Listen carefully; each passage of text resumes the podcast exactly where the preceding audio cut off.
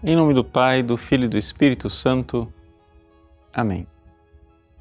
Meus queridos irmãos, é, iniciando aqui o capítulo 7 do Evangelho de São João, nós vemos que aquilo que antes era uma polêmica com os judeus, no capítulo 5, agora já se torna uma perseguição acirrada. O Evangelho começa a falar claramente dos judeus que querem matar Jesus. E Jesus se esconde. Se esconde não porque ele é um covarde, mas se esconde exatamente porque ele quer, antes de cumprir a sua missão morrendo na cruz, deixar a sua mensagem e pregar, sim, dizer, dizer a sua verdadeira identidade para que nós creiamos. E esta é a mensagem deste Evangelho. O Evangelho quer nos dizer quem é Jesus a partir da sua origem. Veja, o Evangelho de São João, ele começa com o primeiro capítulo, prólogo, onde claramente a origem de Cristo é dita é, de uma forma que é difícil dizê-la de forma mais explícita. Ele é a palavra eterna, ele é o Filho do Pai que existe desde toda a eternidade. E esta palavra se fez carne e habitou entre nós. Este é o prólogo que culmina com o seu último versículo, versículo 18, que diz assim: Ninguém jamais viu a Deus, mas o Filho unigênito, aquele que está voltado para a intimidade do Pai, ele nos deu a conhecer. Veja só, Aqui está a realidade. Ele vem do Pai, ele está com o Pai, ele está voltado para o seio do Pai, na intimidade do Pai lá no céu. E agora, ele veio de lá para nos dar a conhecer. Isto é uma realidade que é constantemente é? é martelada pelo Evangelho de São João. A origem de Cristo ele não é um ser humano que, refletindo, buscando a Deus, finalmente encontrou Deus. Não.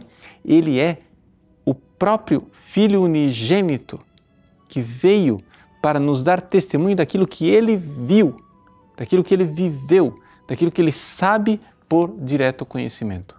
No Antigo Testamento havia é, uma profecia que dizia que viria um profeta.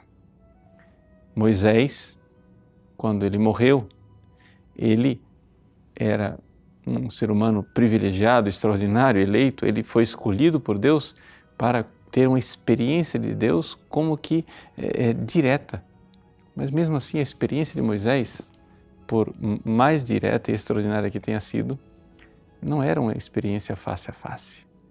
Moisés, para experimentar Deus, ele teve que entrar numa caverna, ficar olhando para o fundo da caverna. Quando Deus passou, tirou a mão, o reflexo reverberou no fundo da caverna, ricocheteou no rosto de Moisés e Moisés então ficou iluminado.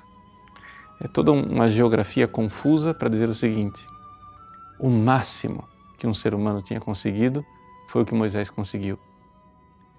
No fim da vida de Moisés, a profecia diz: Enviarei um profeta como Moisés.